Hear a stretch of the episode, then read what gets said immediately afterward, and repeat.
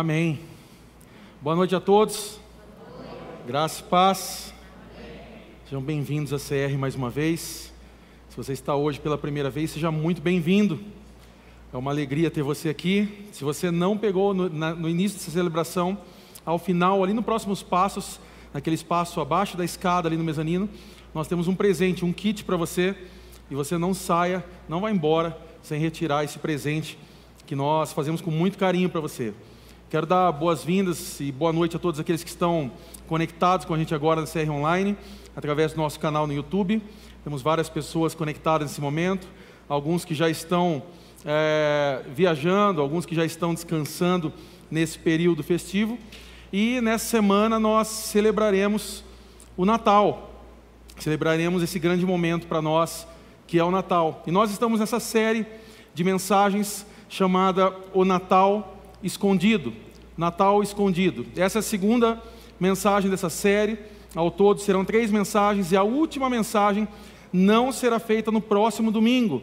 Como nós falamos e ao final vamos relembrar você, nós não teremos celebrações no próximo domingo, nem a da manhã, nem a da noite. A última celebração dessa série sobre Natal será no dia 22 agora, na próxima quarta-feira, aonde nós teremos o nosso é, especial de Natal e você, a sua família, aqueles que estão conectados nesse momento agora, todos vocês estão convidados a fazer parte desse momento. Vai ser um momento muito gostoso, vamos estar com a casa cheia e eu tenho certeza que vai ser um dia que Jesus irá nos tocar. Amém?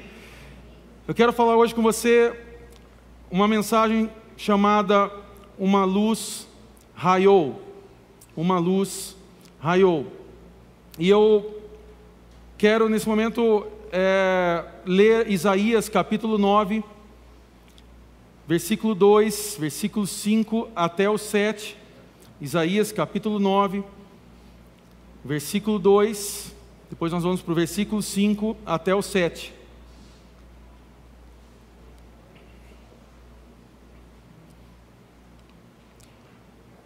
Você pode acompanhar aqui projetado. Você que está em casa também está vendo os versículos e você que está aqui pode abrir a tua Bíblia, ligar o teu smartphone e se conectar nesse momento também. O povo que andava em trevas viu uma grande luz e resplandeceu a luz sobre os que habitavam na terra da sombra da morte, porque todo calçado pesado de guerreiro e toda capa encharcada de sangue serão queimados destruídos pelo fogo, porque um menino nos nasceu, um filho nos foi concedido. O governo está sobre os seus ombros, e o seu nome será Maravilhoso, Conselheiro, Deus Forte, Pai Eterno, Príncipe da Paz. O seu domínio aumentará e haverá paz sem fim. Feche seus olhos, vamos orar. Deus, obrigado, Senhor, por essa noite. Obrigado pela tua presença que já manifesta nesse lugar. Nós oramos para que essa luz, ao qual um dia abriu os nossos olhos, que nos fez tornarmos mais próximos do Senhor, que nos mostrou o quanto somos falhos e pecadores, que essa luz hoje ressurja, resplandeça sobre as nossas vidas aqui. Eu oro para que nesse momento teu Espírito Santo fale com a tua igreja que o Senhor possa usar a minha vida e esse momento, pequeno, mas um momento tão especial, para que possamos se conectar com a Tua palavra, com a Tua presença, com o Teu agir nesse lugar. É o que nós oramos no Teu santo nome, em nome de Jesus. Amém. Amém. Uma das coisas que indica que o Natal está chegando é o surgimento de luzes. Isso é muito notório para nós, nós já vimos isso é, em todos os anos nós temos acompanhado e parece que cada vez mais essas luzes são antecipadas. Eu me lembro num período em que é, a gente via as luzes começar, as casas começarem a ser iluminadas a partir de dezembro. Agora passou um período, nós vemos já isso começando em novembro. Mas este ano eu vi ao final já de outubro algumas coisas sobre Natal. Não sei se você percebeu isso, se você acompanhou isso nas lojas, mas já no começo, em outubro, é, no término ali de outubro, nós já estávamos com lugares decorados, é, com Papai Noel já colocado nas lojas, é, muitas luzes indicando, dando indícios que o Natal estava por vir. E se você olhar, você vai perceber que há luzes né, nas ruas, no shopping. Se você olhar aqui na, na, igreja, por exemplo, nós conseguimos fazer a nossa árvore ali ao fundo, né, e eu estou muito orgulhoso dela, porque eu fiz parte lá, fui lá no Xing Ling comprar, é, fomos atrás buscar as iluminações necessárias. É, nós retiramos aquelas luzes que estavam aqui ao palco, porque nós não vimos tanta excelência da forma que colocamos aqui. E aí falamos, ah, vamos colocar na árvore ali e tal, e ela está bonitinha ali. Então nós gostamos, ficamos felizes, o pessoal da manhã já tirou foto do lado, estou incentivando você também a tirar uma foto, né, só para ficar bem feliz ali, marca a igreja. E nós é, compramos também é, ali a representação né, do nascimento de Jesus, nós procuramos alguns presépios e tal, e estava meio difícil encontrar isso. É, tudo envolve Papai Noel, Papai Noel, e a gente não quer o Papai Noel a gente quer Jesus, e aí tinha um, um presépio lá que é, estava Jesus, Maria, José, os, os, os, animais ao lado, mas tinha os magos juntos, e aí nós olhamos e falamos, espera aí, os magos não estavam aqui, Mateus 2 fala que os magos foram até a casa, foi um pouco depois, aí a gente falou, vamos quebrar os magos, então a gente arranca fora eles, aí falou, não, vamos, vamos procurar, e graças a Deus, aqui ao lado, na loja aqui ao lado, nós encontramos um que está ali na frente, ali com a Bíblia, é, juntos. Então, é, ficou muito bonito, fiquei muito feliz ali, o pessoal nos ajudou. Né? Graças a Deus nós temos mulheres aí que nos ajudaram, embrulhando, fazendo todo aquele trabalho com excelência. Então, nós temos luzes. Lá fora, é, ao você sair, você vai ver, nós compramos, eu, eu fui comprar uma maquininha daqueles floquinhos de neve. Nós não temos neve aqui, é muito calor essa cidade mas eu quis colocar. Eu sei que talvez alguns vão olhar e falar, está muito brega. Tudo bem, eu quis colocar. É, então tem alguns floquinhos lá fora, nesse exato momento, enquanto as pessoas passam pela rua, tem alguns floquinhos, as pessoas vão olhar e falar, tem uma igreja com floquinhos de neve na Luciano Guidotti, numa cidade que tem quase 40 graus. Mas tudo bem, eu quis colocar isso aí. Então, temos luzes lá fora também.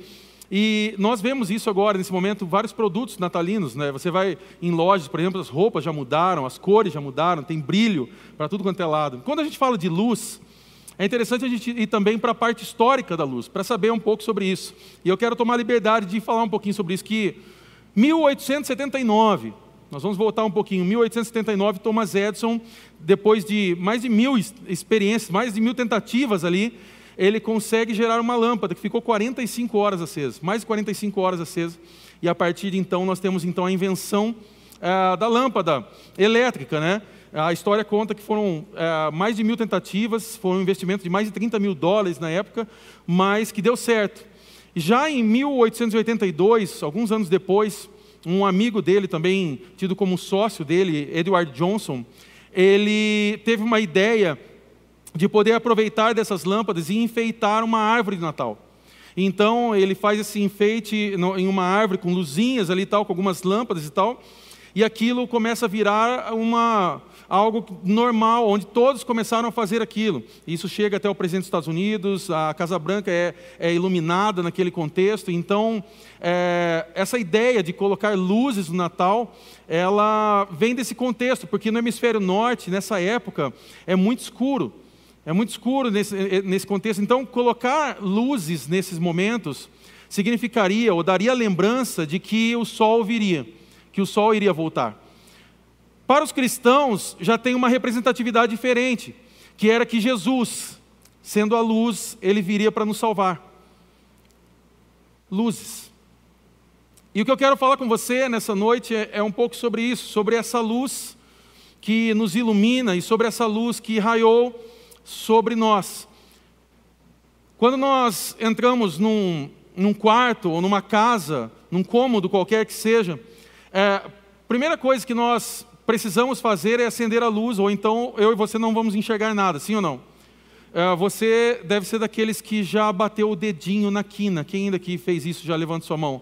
Eu tenho certeza que nessa hora você glorificou a Deus, você não falou nenhuma palavra feia, você adorou mesmo a Deus, cantou um hino, porque você bateu o dedinho, seu dedinho quase que ficou na, ali na quina. Né? Por quê? Porque estava escuro e você achou assim, eu já tenho domínio do espaço. Né? A gente, eu já, o meu pé sabe aonde ele tem que ir e nós não sabemos. Você pode falar isso para o seu pé, você não sabe onde vai. Né? Então, é, nós sempre temos que acender as luzes é, para que a gente possa ter acesso e visibilidade daquilo que nós estamos olhando é, próximos de nós. Eu me lembro de uma experiência que eu tive no passado, na igreja anterior, lá na Volitsax, no salão antigo, e num determinado momento da igreja nós tínhamos dois salões, o salão, o salão aqui da avenida e um salão atrás. Nós falávamos ali o Barracão 2. E certa vez, três e meia da manhã, o pessoal do alarme liga é, para o pastor Marcelo, pastor é, fundador do nosso ministério, e ligou para ele e falou: Olha, é, disparou o alarme, mas foi dentro de algumas salas, eu acho que provavelmente tem gente lá, seria muito bom que vocês fossem lá. E aí eu estava junto com ele nesse momento, e ele falou, Mateus, vamos descer lá. Eu falei, com certeza, poxa, nós somos né, formados nisso, policiais, né, muito bem treinados e tal. Vai ser ótimo descer eu e o senhor lá, com, com ladrões entrando na igreja, poxa, o que, que, pode acontecer, né? Nada de mal, né? A gente vai lá e resolve tudo, né? E, e, e, pensa, a gente descendo assim, tipo, abre você, não, abre você, abre você, abre você, né? E, e a gente foi ali e começamos a abrir e tal, e ali os policiais já estavam lá nos aguardando, e então estava tudo apagado. E nós começamos a entrar, e eu não sei por que até hoje, não temos resposta do porquê que ninguém foi e acendeu uma luz mas nós tentamos ir no escuro. Eu não sei porquê, não sei se a gente estava brincando de gato mia, não sei qual era a ideia, hum, não entendo. Mas a gente foi adentrando o salão e fomos para o salão 2, e lá atrás no barracão 2 nós tínhamos um estúdio, é um, uma sala muito grande, é, é, aquelas salas de chroma key, fundo verde, né, que o pessoal da televisão grava e tal. Nós tínhamos um, uma sala como essa, e então os policiais foram olhando e tal, e isso, pensa assim, né, os policiais para eles tudo normal, eu estava já tipo, Senhor Deus, né? guarda a minha vida, né? E, tipo, eu falei, poxa, nem, nem plano funerário eu tenho, Deus. Então, é, acho que vai ser no Vila Fátima mesmo, né? E eu já comecei a ficar desesperado e, tipo, o que, que vai acontecer aqui? E, e, de repente, a gente entra numa sala e quando a gente entra naquela sala, sabe aquela mania de chutar a porta tal? A gente estava se sentindo assim, o Rambo, né? E, e aí a gente entrou naquela sala e quando a gente entra, o policial, ele quase deu um tiro naquela sala. E eu não sei se você, quem é das antigas aqui sabe que nós tínhamos um boneco chamado Bob. Quem lembra do Bob?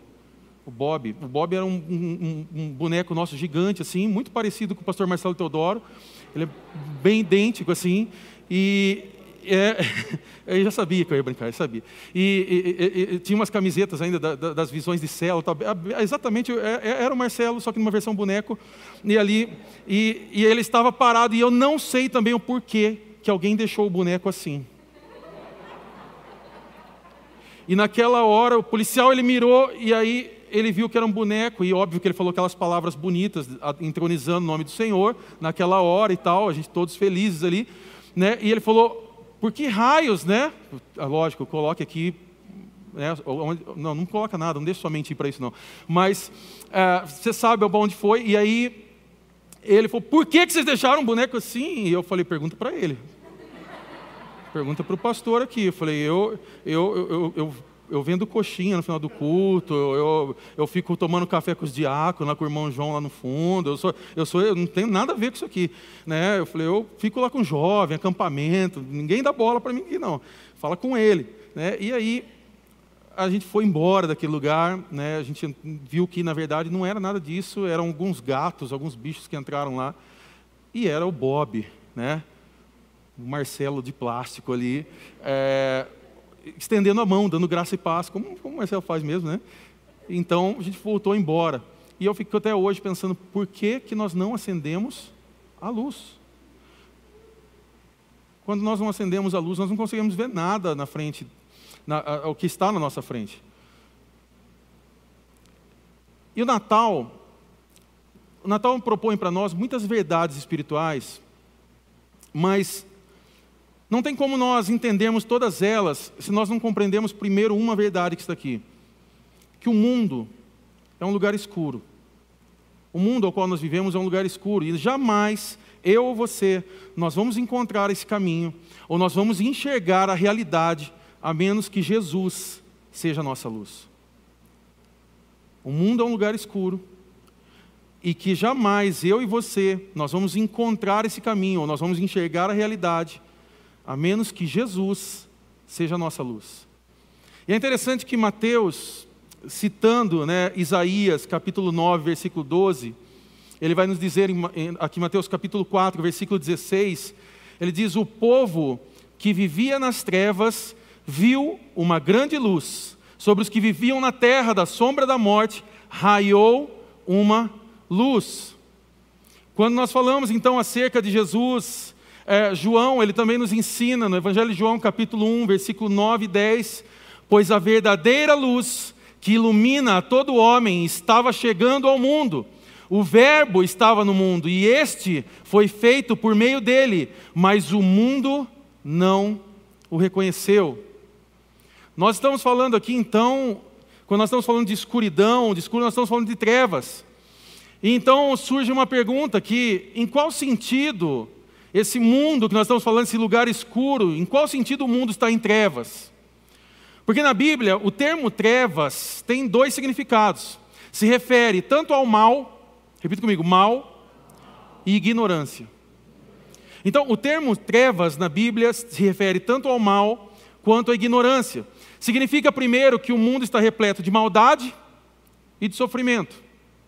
Vamos voltar no período de Jesus, na época do nascimento de Jesus. O que estava acontecendo naquele contexto? O que estava acontecendo naquela sociedade? O que estava acontecendo com aquele povo? Estava acontecendo violência, injustiça, abuso de poder. Estava acontecendo ah, pessoas que não tinham, gente que não tinha onde morar, ah, refugiados que estavam fugindo de opressão dos líderes, ah, famílias destruídas e um tempo de angústia sobre o povo. Eu sei que talvez você possa estar olhando dizendo, é exatamente como os nossos dias. Sim, exatamente como os nossos dias. Mas o outro sentido em que o nosso mundo está em trevas é porque é por ninguém saber o suficiente para curar o mal e o sofrimento que, que existe nesse mundo. Quando nós lemos Isaías 9, versículo 2, o povo que andava em trevas viu uma grande luz. E esse é um versículo clássico, ele é muito conhecido, é um, um texto cristão muito famoso. Se você é, é amante da música, você gosta da música, sabe que Handel, por exemplo, quando fez o oratório Messias, ah, aquela música que você já até brincou muitas vezes com os outros, aleluia, aleluia. É, nesse oratório chamado Messias, ele é, expõe Isaías 9, versículo 2, como uma das profecias do nascimento de Jesus. Só que, quando nós voltamos um, um capítulo, em Isaías 8, versículo 19 e 20, nós vamos ver que ali explica que nós necessitamos da luz de Deus. Se você quiser acompanhar comigo, voltando um capítulo, Isaías capítulo 8, versículo 19 ao 20, que vai dizer o seguinte: Talvez alguém lhe diga, vamos perguntar aos médiums e aos que consultam os espíritos dos mortos, com sussurros e murmúrios, eles nos dirão o que fazer. Mas será que o povo não deve pedir orientação a Deus? Será que os vivos devem buscar a orientação de mortos? Versículo 20: Consultem a lei e os ensinamentos de Deus. Aqueles que contradizem Sua palavra jamais verão a luz. Versículo 21. Andam sem rumo, cansados e famintos, e por causa da fome amaldiçoam seu rei e seu Deus. Olharão para o céu, depois olharão para a terra, mas para onde voltarem os olhos só haverá problemas, angústia e sombrio desespero. Serão lançados nas trevas. É interessante que nós olhamos para o versículo 19 e 20 aqui, nós vemos pessoas consultando médiums, consultando feiticeiros, uh, ao invés de Deus. Até que o capítulo, então, aqui ele chega ao fim dizendo: Passarão pela terra oprimidos e famintos. Então olharão para a terra e verão angústia, escuridão e assombro, medo. O que está acontecendo aqui? O que, que está acontecendo nessa passagem? As pessoas estão se voltando para a terra, para os recursos humanos, com o intuito de consertar o mundo. Nada diferente dos dias atuais. As pessoas recorrem aos especialistas, recorrem aos místicos, recorrem aos sábios em busca de soluções. Então as pessoas começam a tentar buscar uma solução para consertar o mundo, porque o mundo está num caos, porque o mundo está com problema. Ou seja, eles estão dizendo: estamos na escuridão, mas podemos vencê-la com os nossos próprios esforços. Não é isso que as pessoas afirmam hoje em dia? Não é isso que as pessoas estão dizendo lá fora? Algumas talvez se voltam mais para o Estado. Então tem gente, por exemplo, que prefere lutar a vida inteira para colocar alguém no poder, porque quando aquela pessoa chegar no poder, ela vai poder mudar a história do mundo. Nós estamos entrando em 2022. E não sei se você lembra que é um ano eleitoral. E o que eu quero encorajar você como igreja, assim como encorajei na celebração da manhã, é que você não seja um irmão é, idólatra, de idolatrar político, de brigar com seus irmãos aqui dentro por causa de um político que nem sequer sabe que você existe e que não está nem um pouco preocupado com você e que só usa eu e você para fazer o bem, aquilo que eles bem entendem para, o serviço deles, para o bem-estar deles.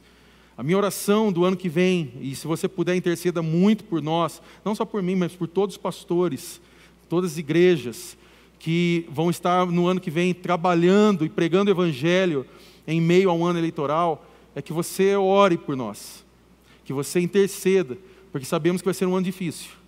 Porque a tendência é começar a ver irmãos brigando uns com os outros por causa de líderes políticos que querem estar no poder. E nós vemos a desgraça que isso está levando. Pessoas que morrem por um ídolo, morrem por um presidente, que, ah, mas quando eu colocar aquele presidente no poder, aí vai mudar o país. A gente está ouvindo essa, eu estou ouvindo essa história desde 86, desde quando eu nasci.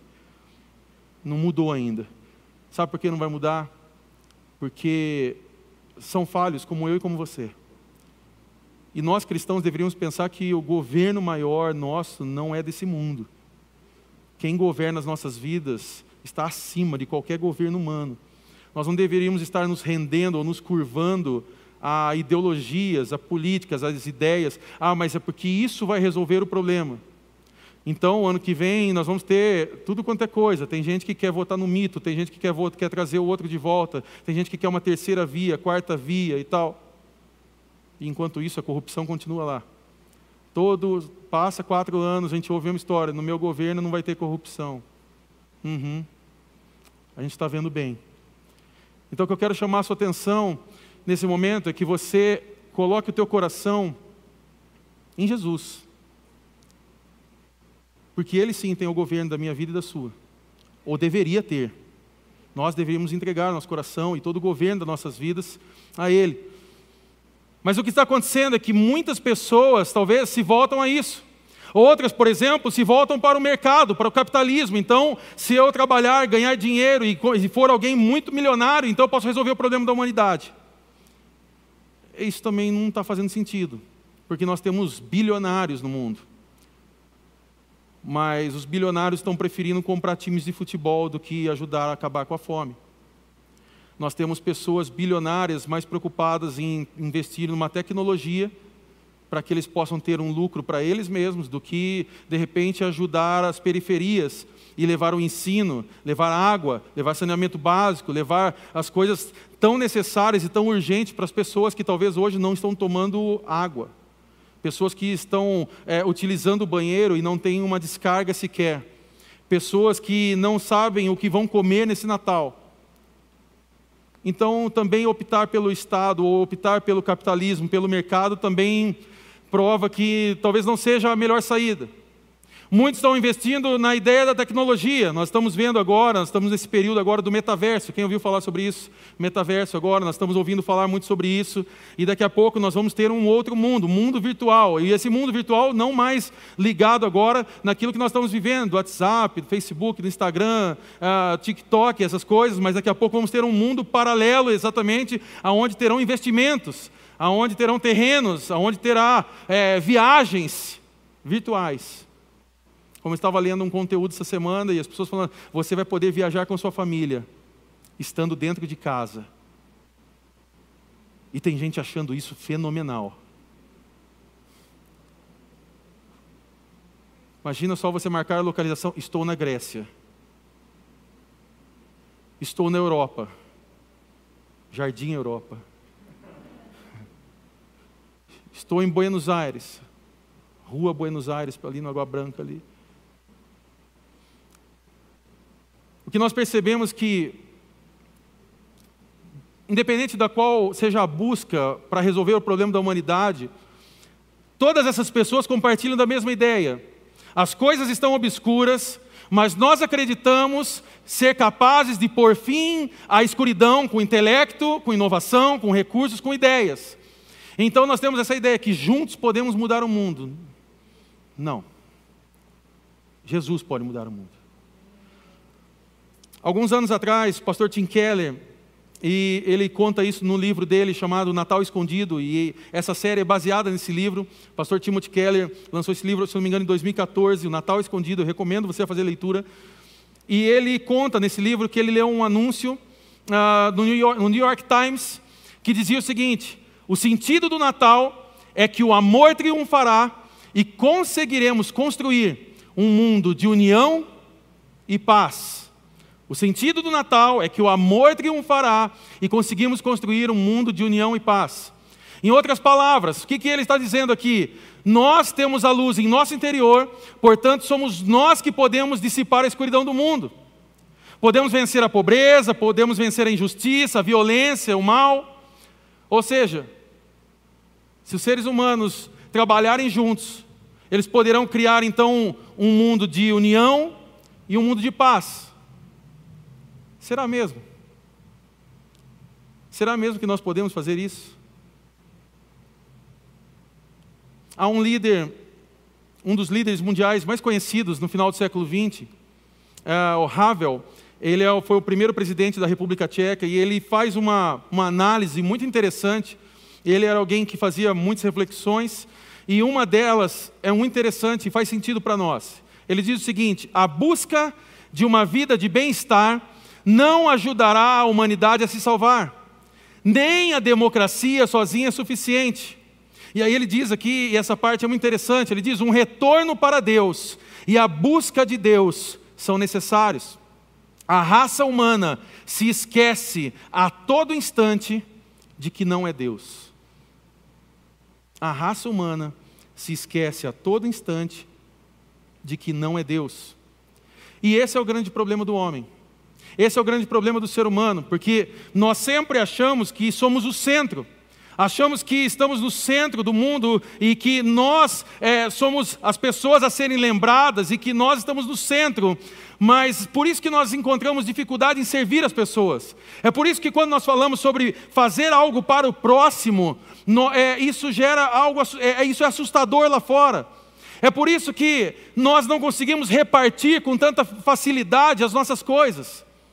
E eu não estou aqui propondo uma ideia de, é, é, de socialismo. Eu sei que muita gente pode ter um viés político nesse momento. Ah, ele deve estar falando sobre uma ideologia do, do todo mundo ter as mesmas coisas. Não é sobre isso. Porque antes de se criar socialismo, tinha algo chamado evangelho. E o evangelho é sobre compartilhar compartilhar as boas novas, compartilhar o que temos uns com os outros. Se você ler Atos 2, você vai ver a história. Não é sobre socialismo, é sobre Jesus. A experiência da igreja reunida ali, quando aquela igreja, a igreja primitiva estava reunida, eles compartilhavam seus bens uns com os outros, eles repartiam o pão, comiam junto, oravam, e isso foi fazendo com que a igreja crescesse e até hoje estamos aqui. A real é que compartilhar as coisas, servir ao próximo, não faz sentido para o mundo. É por isso que tem gente que aplaude presidente, por isso que tem gente que chora por governador, é por isso que tem gente que chora e que aplaude inventores de redes sociais. Porque quando eles fazem alguma ideia, as pessoas acham que eles estão mudando o mundo, eles estão me ajudando. Ontem nós tivemos uma experiência interessante aqui. Nós tivemos 31 pessoas reunidas aqui para que nós pudéssemos entregar chocotones aqui na região. Algumas pessoas estão aqui essa noite, outros vieram de manhã. E eu quero já desde já agradecer você. Ao final nós vamos falar um pouco mais sobre isso. Mas uma das coisas que sempre nos marca quando fazemos essas entregas é voltar aqui dentro do salão, nós sentarmos e ouvirmos os testemunhos. E antes de nós sairmos, eu falei para eles: se preparem, porque vocês vão encontrar pessoas resistentes, pessoas muito abertas, pessoas que vão querer pagar pelo chocotone, porque elas não vão acreditar que isso é um presente. E eu acredito que muitos que saíram daqui foram tipo assim, ah, também não é para tanto. E aí depois, quando vieram aqui, estavam chorando aos prantos, dizendo, eu fui muito mais abençoado, talvez, do que aquelas pessoas. E nessa história nós ouvimos relatos, não um, dois, mas vários, de pessoas que falavam assim: o quê? Um chocotone? Para mim? Mas como assim? Não, mas foi igreja, é da igreja, comunidade de restauração, eles pediram para levar e tal. É, é, nós queremos fazer isso porque Jesus mandou nós virmos aqui. É um presente. Pra... Tá, mas quanto que custa? E aí nossos voluntários, não custa nada, já está pago. Jesus mandou trazer. Eles, não, vocês estão brincando. Não, é verdade. E aquelas pessoas, tipo, poxa, obrigado. Pessoas que começaram a chorar dizendo, poxa, não tinha ganho nada esse ano uma das experiências das pessoas foram: nossa, hoje de manhã eu acordei e pensei, como eu queria comer um chocotone. E um dos nossos voluntários falou: então Jesus respondeu, aqui, pode comer. Pessoas que foram tocadas porque estão passando dias difíceis, que começaram a chorar. E eu lembro que eu falei isso aqui alguns dias, falei, pode ter certeza que vai ter pessoas que vão pegar no chocotone e elas vão começar a chorar. E algumas pessoas duvidaram, e aconteceu. Pessoas que foram lá e quando elas pegaram o chocotone, elas desabaram de chorar, dizendo: Eu preciso de Jesus. Um chocotone. Levando a presença do Espírito Santo sobre aquelas pessoas. É estranho para o mundo isso. Como assim? Vocês estão dando de graça? Pessoas que nós passamos nas casas falam assim: Poxa, todo ano vocês lembram de nós. Nossa, vocês são diferentes, vocês não esquecem da gente. O mundo não está acostumado com presentes. O mundo não está acostumado com receber algo e não esperar nada em troca. E apesar da sinceridade aqui desse anunciante do New York Times, a mensagem do Natal não é que conseguiremos construir um mundo de união e paz. Por mais bonito que isso pareça, a mensagem do Natal não é essa. Na verdade, é exatamente o contrário a mensagem do Natal. O próprio Havel aqui ele destaca bem: a humanidade não pode salvar a si mesma. Aliás, o que ele propõe aqui é que a crença de que somos capazes de nos salvar, de que um sistema político ou uma ideologia tem poder para consertar problemas humanos, só tem levado a gente à maior escuridão. Isso, na verdade, que ele está falando, reflete o que nós vimos em Isaías 8. Porque se nos voltarmos apenas para esse mundo e os recursos humanos, a escuridão só piora. Ou seja, o Natal, portanto, ele é o modo menos sentimental e mais realista de se ver a vida. Porque o que o Natal vai nos propor não é a ideia de alegrem-se, porque se nós nos unirmos, nós podemos fazer do mundo um lugar melhor. Isso você vai ver na Globo. Isso você vai ver naqueles vídeos ensaiados, gravados, todo mundo de branco, bonitinho. Com uma champanhe rosé e todos ali muito am amigos. Se é que resta alguém lá na Globo, não sei, não estou acompanhando mais. Mas o Natal de verdade, através da palavra de Deus, ela nos propõe algo diferente. E a mensagem aqui do Natal, do cristianismo, é: as coisas vão muito mal e nós não temos como curar ou salvar as nós mesmos. As coisas vão mesmo muito mal, contudo, há esperança. Essa é a mensagem do Natal. As coisas não estão bem, as coisas estão indo mal, nós não temos poder de nos curar ou de nos salvar a nós mesmos, mas, mesmo que as coisas estão indo mal, há esperança. A mensagem do Natal é exatamente que resplandeceu a luz, sobre os que habitavam na terra da sombra da morte. Isaías 9. Só que agora veja algo comigo. Nós estamos avançando aqui. Observe que a Bíblia não diz que uma luz brotou do mundo. A Bíblia está dizendo que uma luz raiou sobre o mundo. A Bíblia não está dizendo que essa luz estava na terra. A Bíblia está dizendo que essa luz raiou sobre o mundo, ela veio de fora. E essa luz de fora do mundo se chama Jesus. Jesus trouxe essa luz para nos salvar. É o que João 8, versículo 12 diz. Falando novamente ao povo, Jesus disse: Eu sou a luz do mundo. Quem me segue nunca andará em trevas, mas terá a luz da vida. Agora voltando para Isaías, eu quero voltar em Isaías para nós partirmos para o final dessa mensagem. Quando ele está falando da luz de Deus, quando Isaías aqui está nos propondo essa ideia da luz de Deus resplandecendo sobre um mundo em trevas, aqui ele está usando o sol como símbolo. Quando nós falamos sobre resplandecer, nós estamos falando sobre o sol. E aqui Isaías está usando o sol como símbolo, porque a luz do sol nos traz três coisas: nos traz vida, nos traz verdade e nos traz beleza. Você pode repetir isso comigo? Vida, verdade e beleza.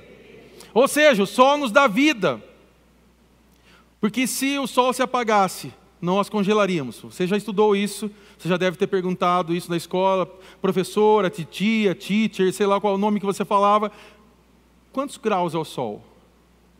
Será que nós, qual é o, quem, quem chegou mais perto do sol? Será que dá para chegar até, até perto do sol? Será que nós vamos queimar? Não vai queimar? Será que existe uma máquina que chega até lá? Não vai chegar? Nós já perguntamos essas coisas, essas dúvidas já vieram. Se você é daquelas pessoas que gostam de, de, de ter uma vida meio nerd, você já deve ter ido uh, procurar nos canais de YouTube e, e você procurou informações sobre isso. E o sol, de fato, é a fonte de toda a vida para nós. Há plantações, há determinados tipos de alimento que, se não houver o sol, ele não nasce. Há determinados tipos de é, de alimentos que só dão certo em determinados estados e países, por causa do calor e do sol.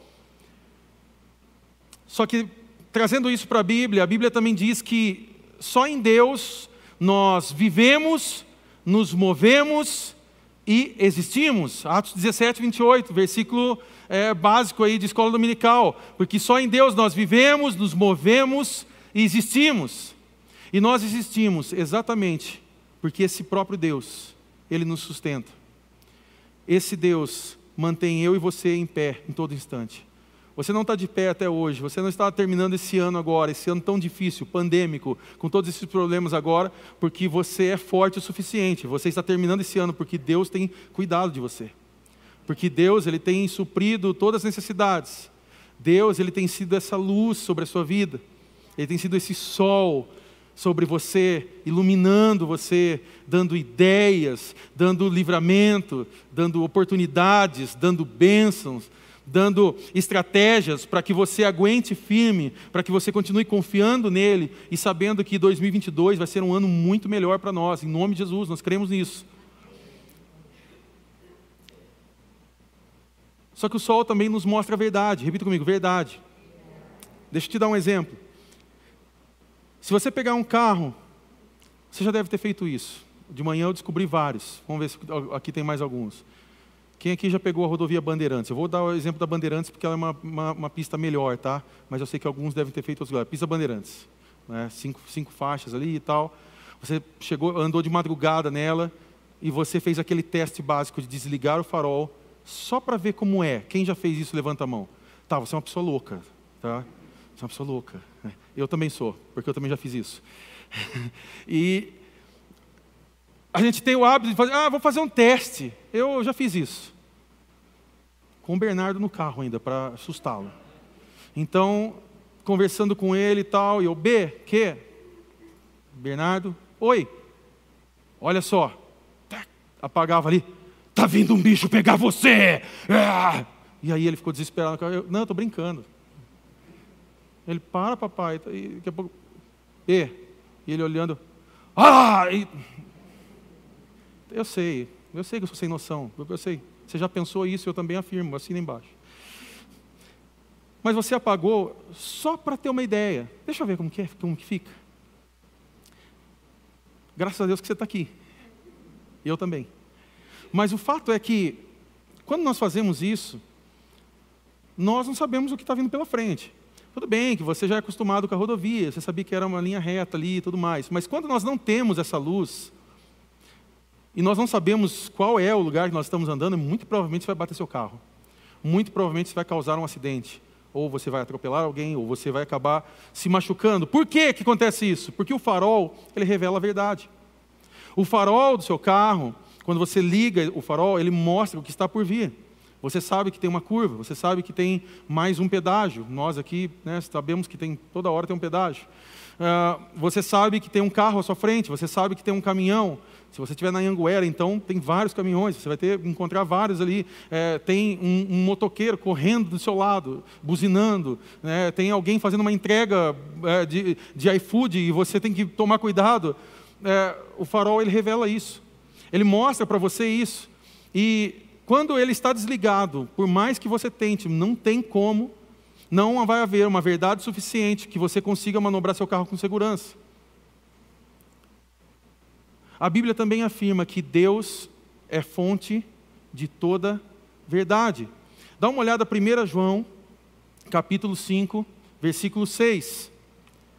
Esta é a mensagem que ouvimos dele e que agora lhes transmitimos.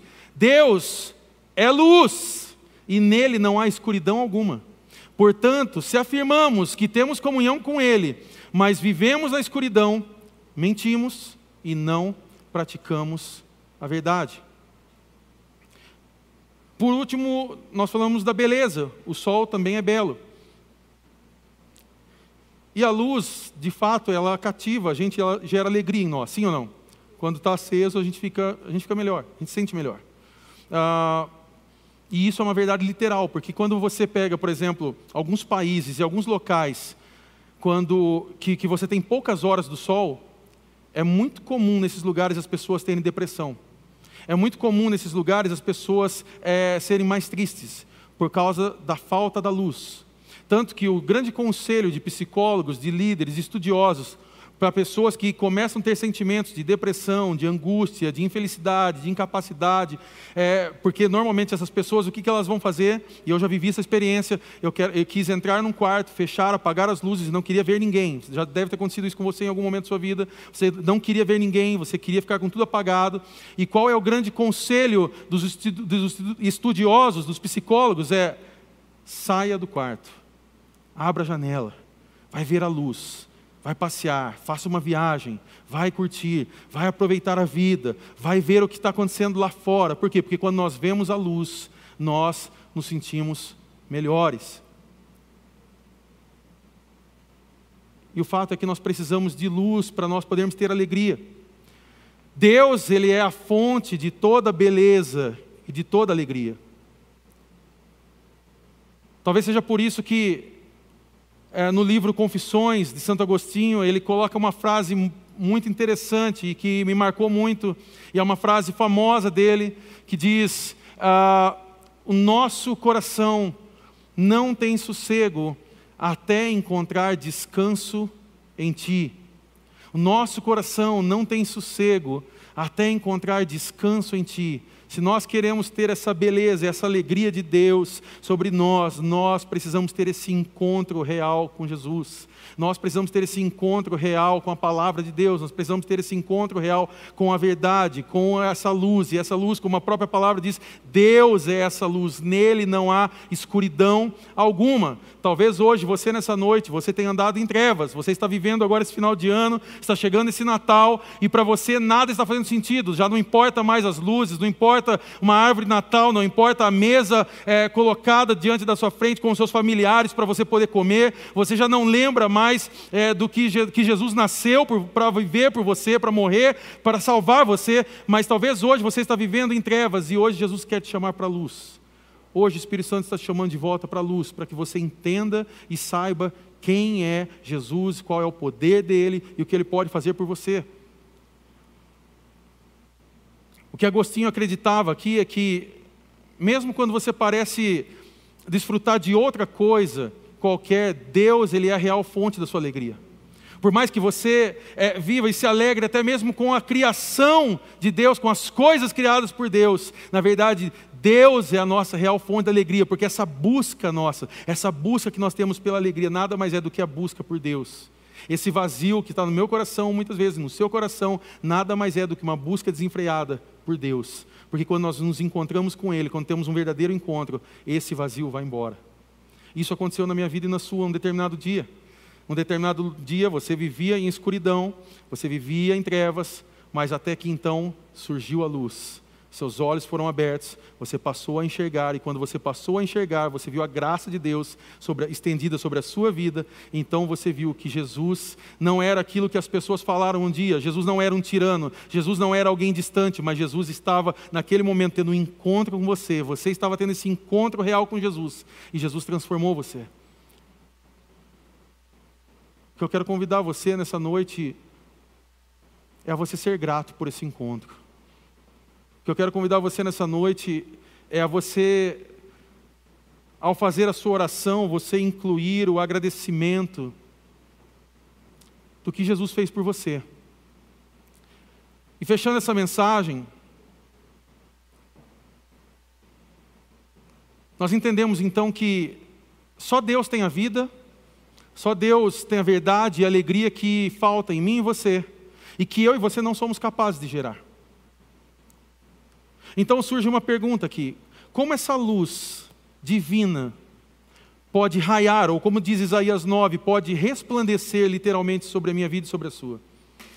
O que é interessante é que o versículo 6 e 7, que são os versículos mais conhecidos desse capítulo de Isaías, respondem isso com objetividade. Você pode ver aqui. Porque um menino nos nasceu, um filho nos foi dado, e o governo está sobre os seus ombros, e ele será chamado maravilhoso conselheiro, Deus poderoso, Pai eterno, príncipe da paz. Ele estenderá o seu domínio e haverá paz sem fim sobre o trono de Davi, sobre o seu reino, estabelecido e mantido com justiça e retidão. Desde agora e para sempre, o zelo do Senhor dos Exércitos fará isso. Presta atenção aqui, nós estamos finalizando essa mensagem. O texto aqui está nos falando uma coisa: que a luz veio porque um menino nos nasceu. O texto aqui está dizendo que essa luz veio porque um menino nos nasceu. Então esse menino ele traz essa luz porque ele é maravilhoso conselheiro, Deus forte, Pai eterno e príncipe da paz. Só que esses quatro títulos aqui que nós temos aqui em Isaías, eles estão sendo aplicados, esses títulos que estão sendo aplicados a essa criança pertencem só a Deus. Sim ou não? Esses títulos aqui pertencem a Deus. Ou seja, o que nós entendemos aqui? Então, que esse menino, ele é o Deus poderoso, Pai eterno. Então, nós entendemos que esse Deus, ele nasceu em carne, ele veio à terra. Esse Deus é Jesus que veio à terra para morrer por mim e por você, para nos salvar do pecado, nos resgatar do inferno e poder nos dar vida eterna. Ele é Jesus.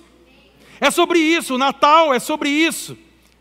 E há uma coisa interessante aqui, porque não, há, não tem nada parecido com uma afirmação como essa em nenhuma das outras grandes religiões. Porque ele é um ser humano. Jesus aqui é um ser humano, sendo Deus. E esse é o grande mistério. Só que aqui não se trata de um de um avatar, de um princípio divino, não é não é algo simbólico, ele é o próprio Deus aqui. Jesus é o próprio Deus que veio à terra, que nasceu para viver aqui nesse mundo, para se entregar numa cruz, para morrer por mim e por você. Que Deus! Não há nenhuma história parecida em qualquer outra religião em que o próprio Deus, o Deus poderoso, vem para morrer, para resgatar a sua própria criação. Jesus ele é a luz para nós. Quando todas as outras luzes se apagaram, quando o mundo se apagou sobre nós, quando as luzes ao qual nós acreditávamos se apagaram, nasce então, surge uma luz. Uma luz raiou. E essa luz é Jesus. Ele vem até nós, nos resgata do império das trevas, ele nos restaura, ele muda a nossa concepção de vida nós entendemos já agora que não é essa vida aqui não é o fim, mas na verdade é só o início de tudo um dia que nós vamos desfrutar diante dele. Nós vamos um dia desfrutar da eternidade, da presença santa e gloriosa de Deus. Nós vamos estar diante dele todos os dias, o adorando. Mas para isso é necessário nós compreendermos isso. Então a pergunta final, para nós podermos orar, nós podemos cantar. Como essa luz pode se tornar nossa? Quero convidar vocês a colocar de pé já nesse momento. Como essa luz pode se tornar nossa, então, Mateus? Só que observe aqui que nessa passagem não está escrito apenas porque um menino nos nasceu, mas também está dizendo que um filho nos foi concedido. Essa passagem diz que um filho nos foi concedido. Então aqui trata de um presente que só pode ser seu se você estiver disposto a receber de graça. Repita comigo, de graça. Lembra da história de Chocotone? Oi, tudo bem? Nós somos da comunidade Restauração e viemos trazer um chocotone para você, desejar um Feliz Natal, porque nós sabemos que esse ano foi um ano difícil e nós sabemos que nós precisamos adoçar um pouco esse final de ano. Um chocotone para você, Deus abençoe. Qual era a resposta das pessoas? Como assim? Um pre... Quanto que eu tenho que pagar? Nada, é de graça. Já está feito. Foi feito com muito carinho para que você fosse abençoado nesse dia. Não, mas tem certeza? Sim, temos toda certeza. Tem várias pessoas em todas as ruas aqui entregando chocotones. Então tá bom. É exatamente isso. Esse presente, esse filho que nos foi concedido, só pode, nós só podemos ter acesso a ele, ter acesso à presença dele, se você estiver disposto a recebê-lo de graça. Não é pelos seus esforços, não é pelo que você fez ou pelo que você vai fazer, não é por um sacrifício, não é por, por um, um valor, não é por nada disso. É recebê-lo de graça, porque Deus fez isso, pela graça, pelo amor que Ele teve pela humanidade, por mim e por você. E o versículo 5 de Isaías 9 sugere o mesmo, porque fala de uma grande batalha. Mas diz: porque todo calçado pesado de guerreiro e toda capa encharcada de sangue serão queimados, destruídos pelo fogo. Ou seja, o que está dizendo aqui que outra pessoa vai travar essa batalha. Quem é essa pessoa? Quem é essa pessoa que está travando uma batalha por nós? Quem é essa pessoa que travou uma batalha para que eu e você pudéssemos ser abençoados? E Isaías vai responder isso não no capítulo 9, mas ele vai começar a responder isso lá no capítulo 42. E se você for lendo, você vai ver isso. Mas eu quero me atentar no capítulo 53. E esse vai ser o último versículo que nós vamos ler. Que Isaías 53 tem uma passagem muito conhecida, que você sabe. Isaías 53, 5. Mas ele foi transpassado por causa das nossas transgressões, foi esmagado por causa de nossas iniquidades. O castigo que nos trouxe a paz estava sobre ele, e pelas suas feridas fomos curados. Quem é esse que trava essa batalha? Quem é essa pessoa? Jesus. Que Natal significa então, Mateus? Natal significa que eu e você nós estamos tão perdidos, tão incapazes de nos salvarmos, que nada menos do que a morte do filho do próprio Deus poderia nos salvar. Somente Jesus vindo até a cruz e morrendo por nós, nós poderíamos ser salvos e transformados. Isso mostra que eu e você, nós não somos capazes de levantar a cabeça e viver uma vida moralmente correta e boa. Não tem como nós termos uma vida moralmente boa pelas nossas próprias vontades. Nós estávamos conversando isso antes de sair de casa. E eu dei o exemplo aqui sobre você bater o dedinho na quina. Quem aqui bateu o dedinho na quina? Levanta a mão já. Você já viveu isso? Tá, eu, isso aconteceu antes de eu sair de casa. E eu, eu fui pegar é, um tênis e passei do lado da cama do Bernardo e eu não sei, eu, eu não sei o que tinha mais um pedaço de madeira na cama ali, um, um pedaço maior, ao qual eu passei e bati minha coxa ali assim. E aí eu Falei, eu vou, estou pregando sobre esse exemplo, então eu tenho que ficar calmo, Senhor, pelo menos hoje, amém, aleluia, né? E a gente estava num momento de adoração em casa, é, nós estávamos ouvindo ali vencedores por Cristo, estávamos ali bem, bem evangélicos naquele momento ali. E aí eu falei para ela, nossa, acabei de bater minha coxa que ela falou, é, não xingou não, hein? Senão o exemplo não vai poder dar o exemplo não. Falei, não, não xinguei. Mas o fato é que quando acontece alguma coisa de ruim, a primeira coisa que nós pensamos é em fazer besteiras. Quando acontece um problema na nossa vida, quando o nosso barco balança, a primeira coisa que a gente pensa é se inclinar para o mal. Como eu posso resolver isso com as minhas forças? Quando nós temos, estou dando um exemplo bobo aqui de chutar, chutar a quina, mas é exatamente nesse momento que nós perdemos a estribeira muitas vezes. Xingamos, ofendemos, alguém vem falar com a gente, a gente já briga, uma pessoa tira sarro, você já quer brigar. Isso mostra que nós não conseguiríamos por nós mesmos. Só que para nós aceitarmos esse verdadeiro presente do Natal, esse presente que é oferecido nessa noite, para mim, para você, para você que está em casa, nós temos que admitir que somos pecadores. Nós temos que admitir nessa noite que somos falhos e que nós precisamos ser salvos não pelas nossas forças, mas pela graça de Deus. Porque Ele nos amou primeiro. Antes de nós termos essa ideia ou essa opção, se é que temos, de escolhê-lo, Ele já nos escolheu. Ele escolheu você para estar aqui nessa noite. Ele escolheu você que está conectado agora para saber o quanto Ele ama você. Ele trouxe você aqui nessa noite simplesmente para revelar o amor dele, dizer: Ei, você pode ter passado um ano muito difícil, você passou algo muito complicado esse ano, mas eu estou com você. Eu estou cuidando de você, eu estou cuidando da sua família, eu estou cuidando dos seus sonhos e eu posso mudar a sua história. Esse é o nosso Deus. Nós precisamos talvez abrir mão do controle das nossas vidas, abrir mão do, do controle. E isso, com certeza, é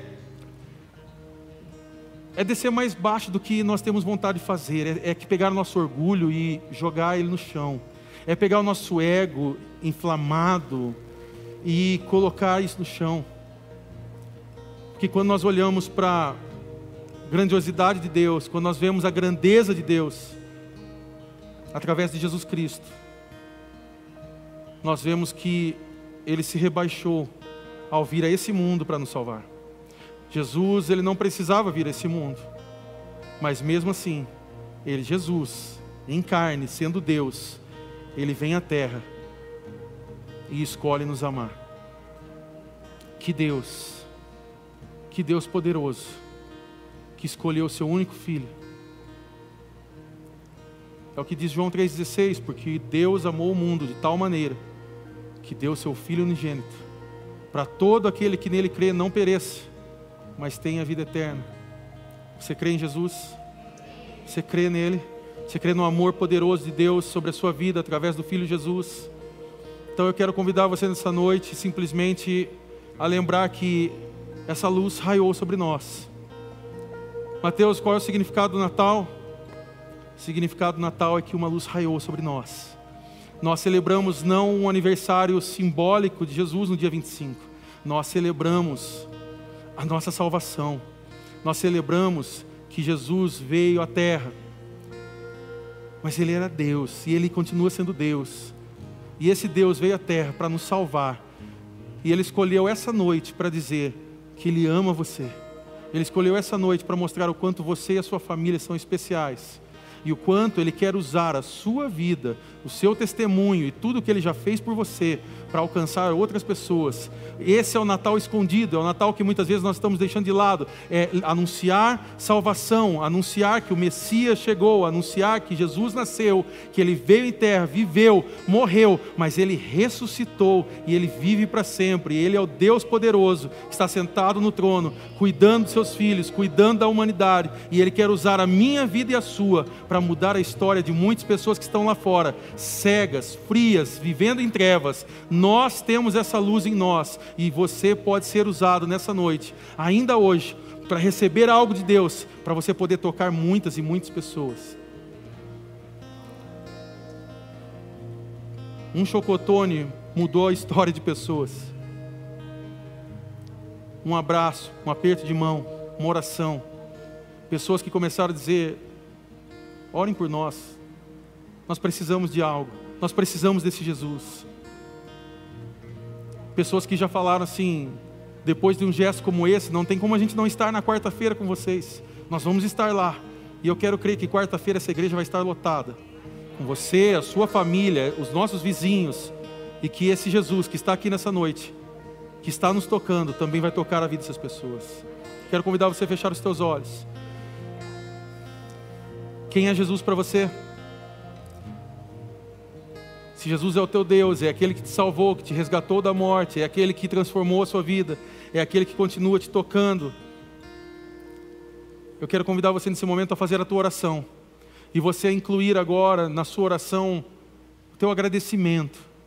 E você vai agradecer a Ele pelo que Ele fez por você pelo que Ele já fez pela tua família, pelo que Ele tem feito por você. Mateus, eu não sei, esse ano foi tão difícil, eu não sei se eu tenho coisas para agradecer. Tem, se você está aqui, respirando, está nesse lugar, aqui dentro, ouvindo a minha voz, então você tem motivos de sobra para agradecer ao Senhor, porque você está vivo em meio a um ano tão difícil em que muitas vidas foram ceifadas. Você pode agradecer a Deus nesse momento.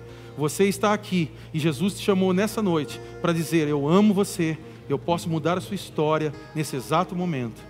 Você que está em casa nesse momento, você que precisa de uma oração, escreva nesse momento no chat. Eu quero dizer para você que está na sua casa nesse momento, talvez hoje você está é, chateado, você está ressentido, você talvez está até questionando Deus. Deus está dizendo para você nessa noite: Eu amo você, eu quero mudar a sua história. Saia da casa, venha celebrar a Deus com a igreja local, venha sentir parte, venha se envolver com essas pessoas, venha ser curado e transformado, porque servir cura as pessoas. Venha se envolver com as pessoas, venha se envolver com a igreja do Senhor Jesus porque essa verdadeira igreja, essa igreja que nos reunimos aqui, que está reunida em, em todos os cantos da cidade, desse país, essa é a igreja de Jesus, e nós podemos juntos mudar histórias, nós podemos ver a experiência da transformação de Jesus nas nossas vidas, e essa transformação pode chegar a outras pessoas.